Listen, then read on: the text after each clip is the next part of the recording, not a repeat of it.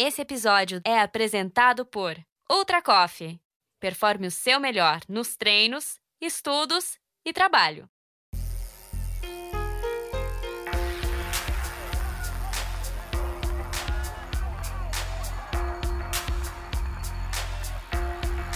Bem-vindo ao MTB Pass, um podcast que te leva para dentro do mundo do mountain bike. Eu sou a Viviane Faveri e a cada 15 dias trago aqui entrevistas com algum personagem do mountain bike mundial.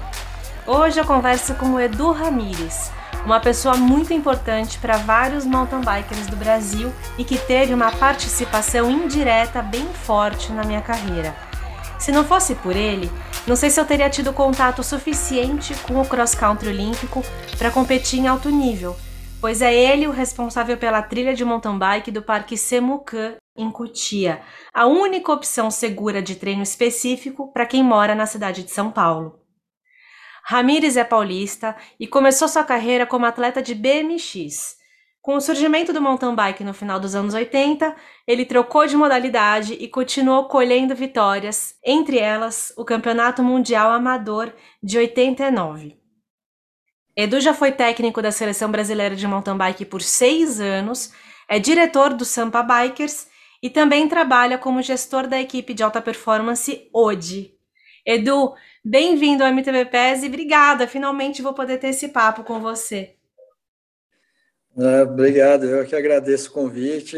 Obrigado a todos aí do MTB PES. Estamos aí para contar um pouco aí do, de todo esse, esse período aí envolvido com a bike, é, dar mais detalhes aí do, do decorrer da carreira toda. Edu, a gente viveu recentemente algo muito forte para todos os brasileiros, que foi receber uma Copa do Mundo no Brasil, em Petrópolis. Como que foi vivenciar isso? Ah, com certeza foi uma emoção bem grande, né?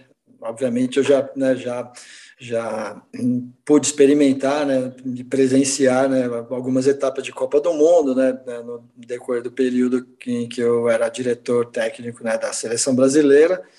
É, mas é diferente, né? A gente, a gente já teve, né, né, uma, uma, Copa do Mundo no Brasil há muitos anos atrás, mas é completamente diferente. A gente está em outro universo a coisa evoluiu demais e, e sendo no Brasil é, foi realmente intenso, foi de, de, arrepiar mesmo, ver a torcida, né, principalmente isso, né, de é, presenciar a alegria e a emoção né, de muitos né, aficionados por, pelo mountain bike, de presenciar isso ao vivo pela primeira vez, né? é, ver os melhores atletas do mundo né, ali passando na frente, convivendo alguns dias né, é, com eles, e, e, isso que acho que foi um detalhe assim relevante né, de, de poder presenciar é, a emoção da, da, da, dos aficionados brasileiros que nunca tiveram a oportunidade né, de presenciar né, de perto né, todo esse nível que, que, que chegou o mountain bike né, olímpico. Superou suas expectativas a reação da torcida? Ah, com certeza, né? Porque, como eu mencionei, né, eu já presenciei né, outras etapas de Copa do Mundo e mesmo recentemente a gente sempre assiste, né?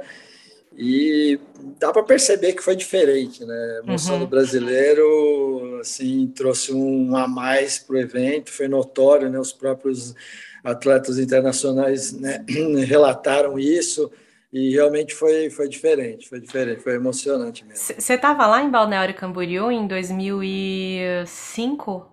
Sim, sim, estava lá, tava lá. Você competiu, eu, na né? Época, não, na época eu estava eu tava com a seleção, na época eu acabei me envolvendo com a confederação em si. Tem como comparar assim os dois eventos? Você consegue destacar é, a evolução? O que, que você sentiu, o que mais te marcou? Um ponto de diferencial realmente é a transmissão, né? Então, a transmissão pela TV nesses últimos anos é, mudou completamente o, o status né, do, do, do, mountain bike, né? Isso sempre, desde sempre, desde que surgiu o mountain bike, isso foi, foi uma das grandes dificuldades né, do desenvolvimento dessa modalidade, é, foi justamente isso, transmissão, né? É super difícil, né? Você ter todo um aparato, né? É para cobrir um percurso, né? E antigamente era pior ainda, que a gente tinha percursos de 8 até 10 quilômetros, né? era um cross-country completamente diferente. Uhum. Então, essa, é, esse sempre foi o, o, a grande dificuldade. E então, você comparar né, da, desse, da Copa do Mundo que teve no Balneário para hoje, com certeza isso é um dos pontos-chave, né, que trouxe um, uma visibilidade muito maior né? E ao mesmo tempo o próprio esporte em si, né? Como ele se desenvolveu, os percursos, os circuitos, né? Bem mais técnico, as bicicletas mudaram. Então, assim, é, mudou completamente, é outro patamar, outro nível. É incrível como é a forma como o esporte pode ser transmitido que dita como que ele vai ser feito, né? É muito louco é, isso. Tem uma, tem uma grande influência, né? Com certeza, né? A partir do momento que é um esporte que é emocionante, principalmente para quem pratica. Né? E se você tem essa possibilidade de ter todo um aparato de transmitir isso né, para o público né, que não, não conhece e começar a entender e reconhecer isso, é, essa é, é extremamente importante, né? E, e, aí faz toda a diferença, faz toda a é. diferença, né? Colocou o mountain bike a partir do momento que que a Red Bull abraçou e começou a transmitir, é, elevou realmente para um outro patamar o mountain bike. É, só para dar uma referência para o ouvinte do que, que a gente está falando, o cross country olímpico ele, ele mudou um pouco do formato do que era o cross country até então para caber no padrão das Olimpíadas. Então ele tinha que ser mais curto, ele tinha que ser transmissionável, se essa é a palavra, né? Ele possível ele tinha que ser possível de ser transmitido. E, e aí tinha que também ter alguma forma do público que está em loco ver os atletas passarem várias vezes e ter lugares interessantes de assistir a corrida. E aí, uma corrida que antes era uma maratona comprida, longa, que durava três, quatro horas, se tornou uma corrida em circuito, e esse circuito foi cada vez diminuindo. E hoje a gente tem pistas de XCO de 4 km de extensão, no qual os atletas dão 7, 8 voltas. E a gente tem agora o formato do XCC, que é o circuito curto, short track, para trazer ainda mais é, disputa, está cada vez mais seguindo a ideia do que acontece na Fórmula 1, né? É, vem o esporte ele vem se moldando, né? Você até falou do, de percurso, né? Me veio na cabeça que foi em 95 o Mundial na Alemanha, coincidentemente, foi o Bart Brent que ganhou. Eu, eu fiz parte, participei desse, desse Mundial, o circuito tinha 8,5 km. E o Ramires atleta tem vontade de competir nesse XCC, XCO mais moderno? Nossa, mas eu não passo um dia sem pensar. Eu gostaria de, eu queria hoje ser um júnior para começar tudo de novo e está envolvida com todo esse, né, esse desenvolvimento hoje, né? A gente continua andando, continua acelerando quando possível, né? Estou é. envolvido ainda, né, completamente no esporte, mas é quem já andou, né, foi um atleta de elite, curte, respira isso, não perde a vontade, né? Então, continuo, sim, com bastante vontade. Se tivesse condições, estava lá alinhando com elite e tudo mais.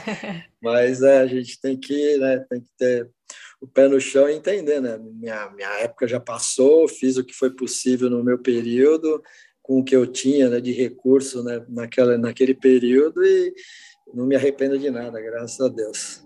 E falando em recurso, a base do BMX, né? Que com certeza te ajuda até hoje.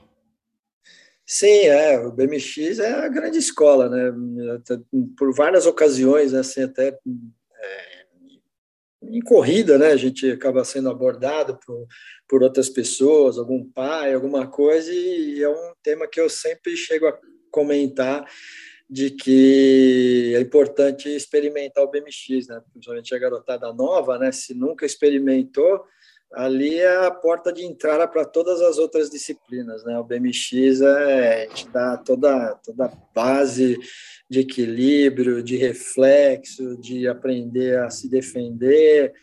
E, então, eu já repeti diversas vezes, já aconselhei diversas pessoas a, a, colocar seus filhos, né, experimentando o BMX, porque dali, meu, uma vez que você conseguiu né, entender a dinâmica e se desenvolver no BMX, você consegue depois uhum. participar de qualquer disciplina das duas rodas, seja no velódromo, seja ciclismo de estrada, um bike trial, um mountain bike, flat, cada um, obviamente, com a sua, né, seu, seu, seu sua especificidade, né? É, mas é, o BMX é, é, super importante. Eu, graças a Deus, né, foi a minha base e eu tinha toda a técnica e quando eu comecei a me envolver com mountain bike, na verdade, eu precisei desenvolver meu meu lado de condicionamento físico, né? Era bem diferente, né?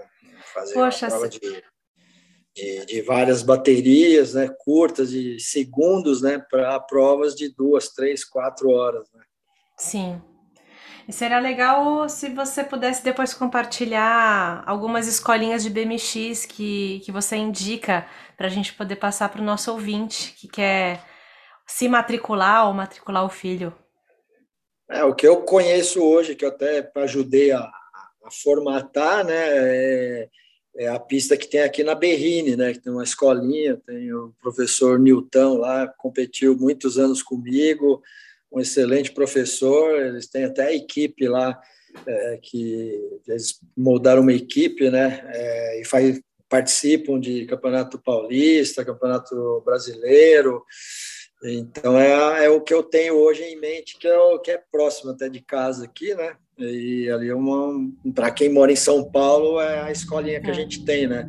Eu sei que no interior de São Paulo tem algumas outras escolinhas, né? Não sei te mencionar agora, mas é Jacareí tem uma que é notória também, com o Pedro, o Pedrão lá também é figura é, queridíssima aí, também faz parte da história do BMX no Brasil.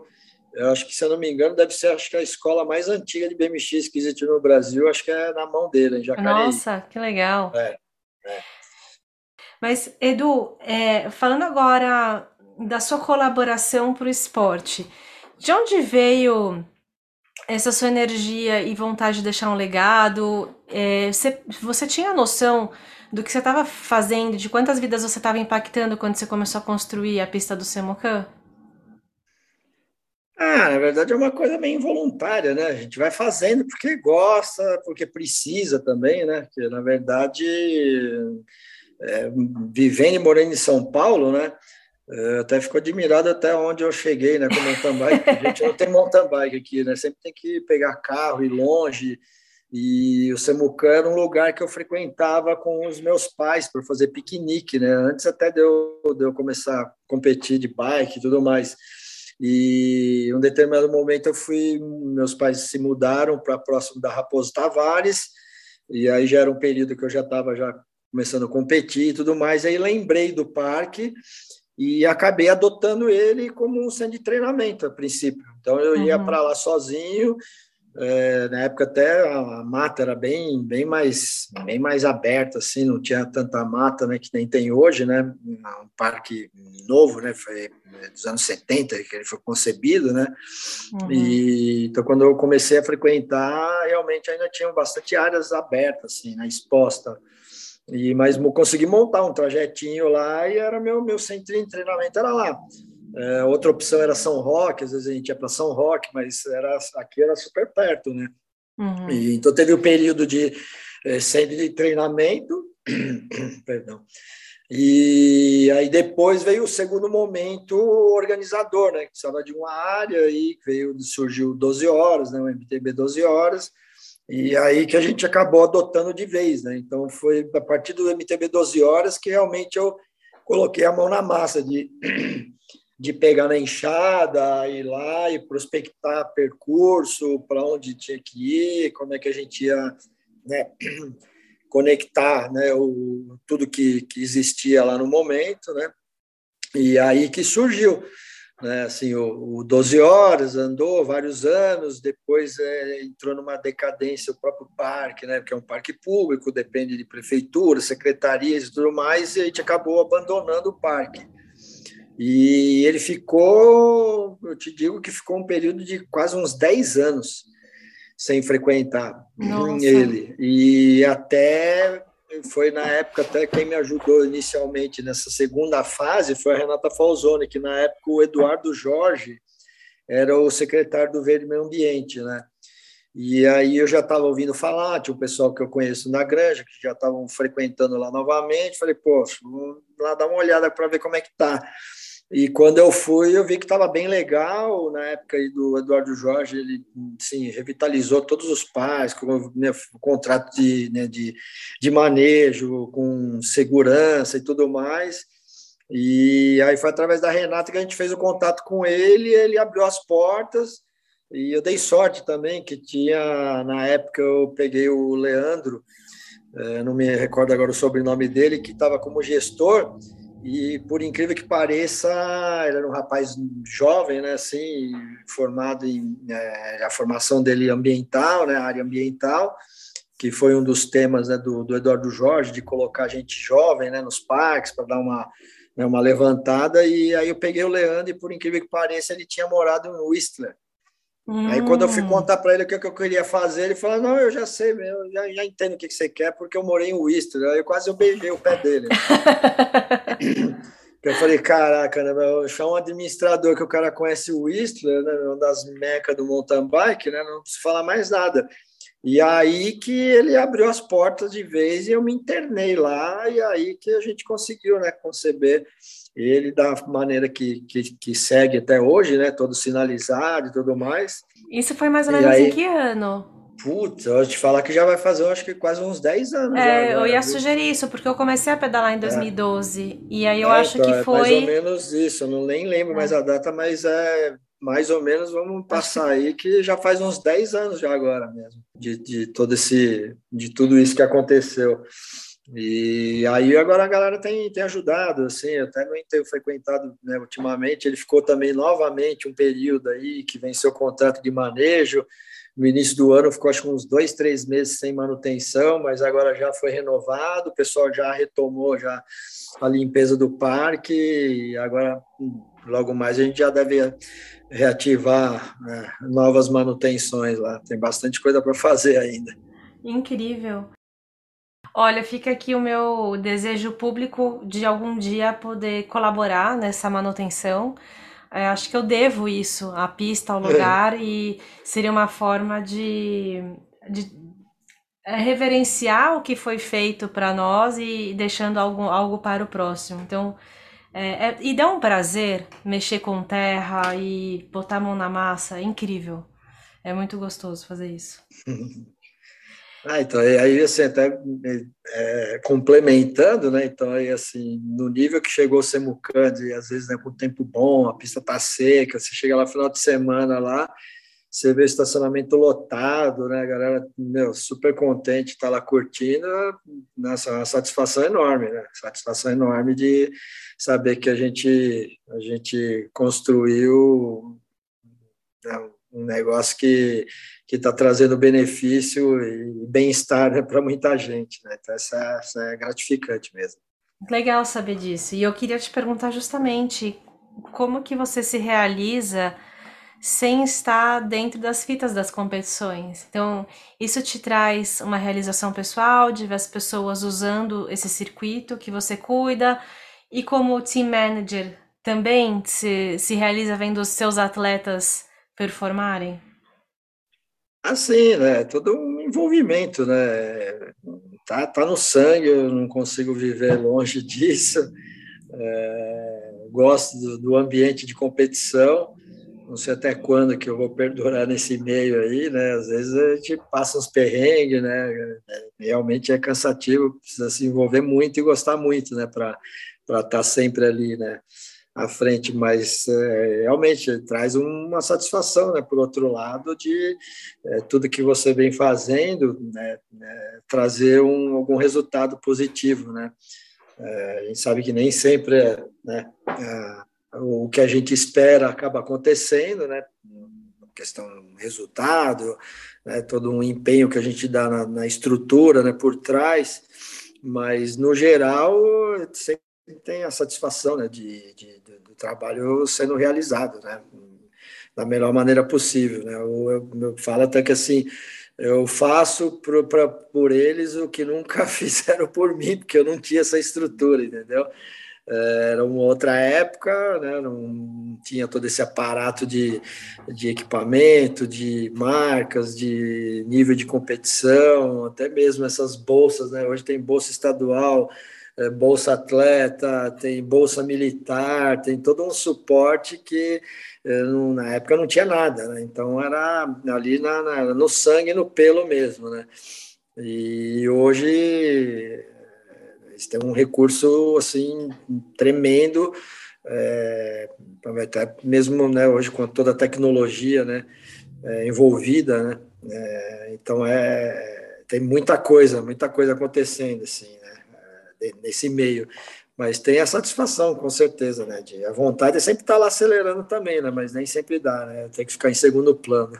É, é eu, eu, eu consigo entender o que está falando, porque eu passei agora um período um pouco afastada das competições mais importantes e vai o negócio você começa a sentir umas coceiras assim, né? E fala, não, peraí, é, a chama não apaga, né, do competidor. Não. Não, não, é difícil. Para quem curte, para quem gosta, e eu estou envolvido nisso há 40 anos, só com uns 40 anos envolvido nisso, né? Então, é, é, realmente, quando fica muito tempo longe, já né, sinto falta mesmo.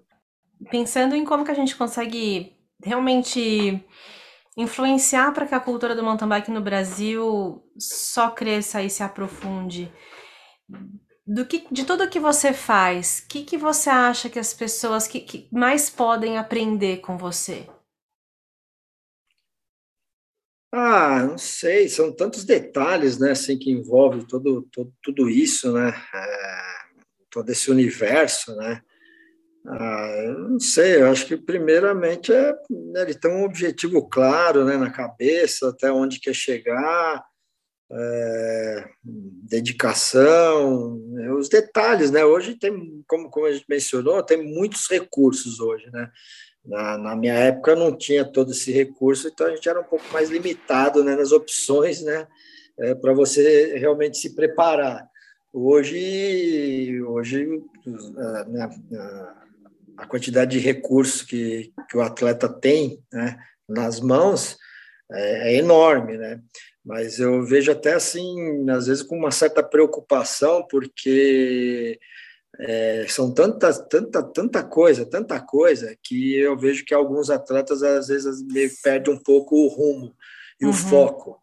Né? Então, eu acho que mesmo com todo esse aparato e todos esses recursos existentes hoje, né, para você se preparar, eu acho que o, o, básico do básico ainda é o que mais funciona, entendeu? Hum. É, cuidar bem do equipamento, entendeu? treinar bem, descansar bem, se alimentar bem e não se deixar levar por, sabe, informações alheias, né? Uhum. É isso que eu vejo por experiência aí nesses últimos anos, né? É, de, com vários atletas passando né, na minha mão aí, né, para é, com esse trabalho, e eu vejo que alguns ficam dispersos demais, sabe, de querer, é, sabe, mundos e fundos e o primordial fica meio de lado. Uhum. Eu, normalmente a garotada nova, né, que a gente brinca, né, não andou nem no, no, no SLX, já quer sentar no XTR. Né? Uhum. Então, é, eu vejo isso, né? Então, como eles têm toda essa tecnologia, tá aí na, na, na, palma da mão, celular, fica visualizando mil coisas de mil atletas, e aí é, informação de tudo quanto é lado, e eu vejo que às vezes é, muita gente se perde nesse meio, sabe? Uhum. De ter tantos recursos e não tem, sabe, não tem uma opinião própria, sabe, do que, que o que, que funciona para mim, entendeu? Então eu vejo que é, é, um cuidado que eu acho que essa nova geração tem que tem que tem que dar uma atenção sobre isso, sabe? não se deixar levar por tantos recursos, né? no fazer o fazer o básico, o básico é o primordial e depois depois vem o resultado. Eu falo assim, às vezes vai ter que ir lá fazer um esforço, é difícil, esse esforço não tem patrocínio, não tem problema. mas se esforça, faz o simples e tenta mostrar a cara no pódio que sempre tem alguém vendo. Uhum. Então a gente vê que tem muitos aí que tem poucos, poucos recursos e vai lá e desempenha. E tem outros que têm mundos e fundos, meu, blá blá blá, desgraçado, e chega lá na hora não faz nada. Sim. Eu já vi acontecer muito isso, né? Então, eu acho que em função assim recentemente e de agora para frente, né, dá muita atenção para isso, né, de, de ser mais objetivo, sabe, no que, que funciona, o que, que não funciona, até onde quer chegar, né, para poder não se perder nesse nesse meio todo. Muito, muito bom. Eu assino embaixo. Saber se desconectar das redes, das redes sociais é, é uma maturidade, é uma. Qual que é a palavra? Acho que é um, não sei. Acho que é, é uma sabedoria. Acho que mais, mais é que hoje se fala muito né, do influencer, né? E para mim isso daí é um, um lixo. Porque essa é uma palavra que, meu, você vai se influenciar, meu, ah, é. beleza, de repente pode ter um ou outro que pode te influenciar né, por coisas boas, né? mas a gente sabe que hoje, né, a grande maioria que está por aí né, com essa conotação, né, com esse título, não acrescentar nada para sua vida, é. entendeu? É, só... é, isso só cria ansiedade na vida do atleta, é, então, mais é, ansiedade do que já tem, mais estresse, a pessoa começa a se comparar e é. começa a ter dúvida, e aí é, é saber equilibrar isso para você ter, também não ser totalmente isolado. Então, como que você é, convive nesse mundo digital sem. É, um exemplo, um exemplo que eu, que eu dou para alguns aí é justamente um dos aparatos de tecnologia que a maioria dos atletas tem na mão, que é o medidor de potência. Uhum. Né? E tem nego que é paranoico com isso daí e esquece do primordial, que é a percepção do esforço. Nossa, entendeu? total. Entendeu? Então, uhum. o cara, se ele não, não, souber ler o corpo e, e, ele entender qual que é o esforço que ele está fazendo, se, se consigo fazer mais, consigo fazer menos, se, uhum. sabe, é, tudo isso, e o medidor de potência não vai adiantar de nada. é. entendeu? E tem muitos que são paranoicos com isso daí, entendeu? E já tive caso de, de nego ficar em competição e não era a hora de era a hora de dar 200% e tá lá olhando para ver que potência que tá, se tá acima, se tá abaixo, meu amigo. Agora não é hora. Já dei dor em atleta, falei, se olhar a próxima vez eu vou tirar fora. Só não tiro porque eu, os dados são importantes. Né? Mas falei, mas da próxima vez eu vou colocar um, uma fita isolante e tampar a tela para você não olhar uhum, nada. Entendeu? Porque o cara esqueceu do, do, do da, da, competição e estava dando mais atenção aos números. Sei que em determinadas provas, provas de longa duração, realmente você pode Pode utilizar ele como uma, uma ferramenta mesmo de controle, né? De, de, de desempenho, de desgaste, né? Uhum. Mas provas curtas. Não, não dá nem curta, tempo, nem não é para dar tempo, não é para dar é, para olhar. Então, e, a, e a nova geração tá tudo paranoica. O cara, se ele não tiver a porcaria do medidor de potência na, na, na, bike dele, se ele perder a corrida, ele vai falar porque ele não tem o medidor de potência, se ele perder a corrida porque ele não tem o medidor de potência e o outro que ganhou tem o medidor de potência. E aí você pergunta Entendeu? qual é a sensação, né? E, e, a pessoa tá tão viciada nos números que não sabe qual é a sensação, né? É, isso, isso da minha geração, acho que foi uma grande escola, porque meu, meu, um dos primeiros aqui, acho que em São Paulo, com o Zé Rubens Delia, me arrumou um monitor cardíaco, parecia um tablete gigante no pulso. É. E mesmo assim, eu nunca fui até muito adepto mesmo. Depois veio os, né, o polar, né? Cheguei até a utilizar em treinos, que a, né, o parâmetro era, era outro antigamente, né? Era por frequência cardíaca, ainda uhum. não tinha todo esse né, desenvolvimento de que né, o melhor era por potência, né? E não por, pelo batimento cardíaco. Então era outra geração. Mas mesmo mesmo na época usando polar essas coisas, eu nem curtia muito, porque eu não gostava de ficar olhando, eu gostava de sentir, eu sentir o que estava acontecendo, entendeu? se eu podia acelerar mais ou menos. Então, isso daí eu acho que eu consegui apurar muito bem esse sentido né, de, de percepção de esforço. E essa é uma palavra que eu repito bastante repito bastante, principalmente quando eu vou ministrar curso de mountain bike, é uma das palavras que eu mais uso e repito entendeu? que você precisa entender teu corpo, né? Ter essa percepção juntamente com a troca de marcha, uhum. né? para poder desenvolver uma velocidade X e tudo mais. Então tem todo esse, né, esse comparativo aí que a gente fala de toda essa tecnologia, né, que você pode buscar informação, mas por outro lado tem algumas que muita gente está se perdendo nela. Né? Muito bom. Sensacional. É uma aula aqui do professor Edu Ramires. Edu, última pergunta para a gente amarrar essa conversa, porque eu não queria terminar sem saber mais do Sampa Bikers.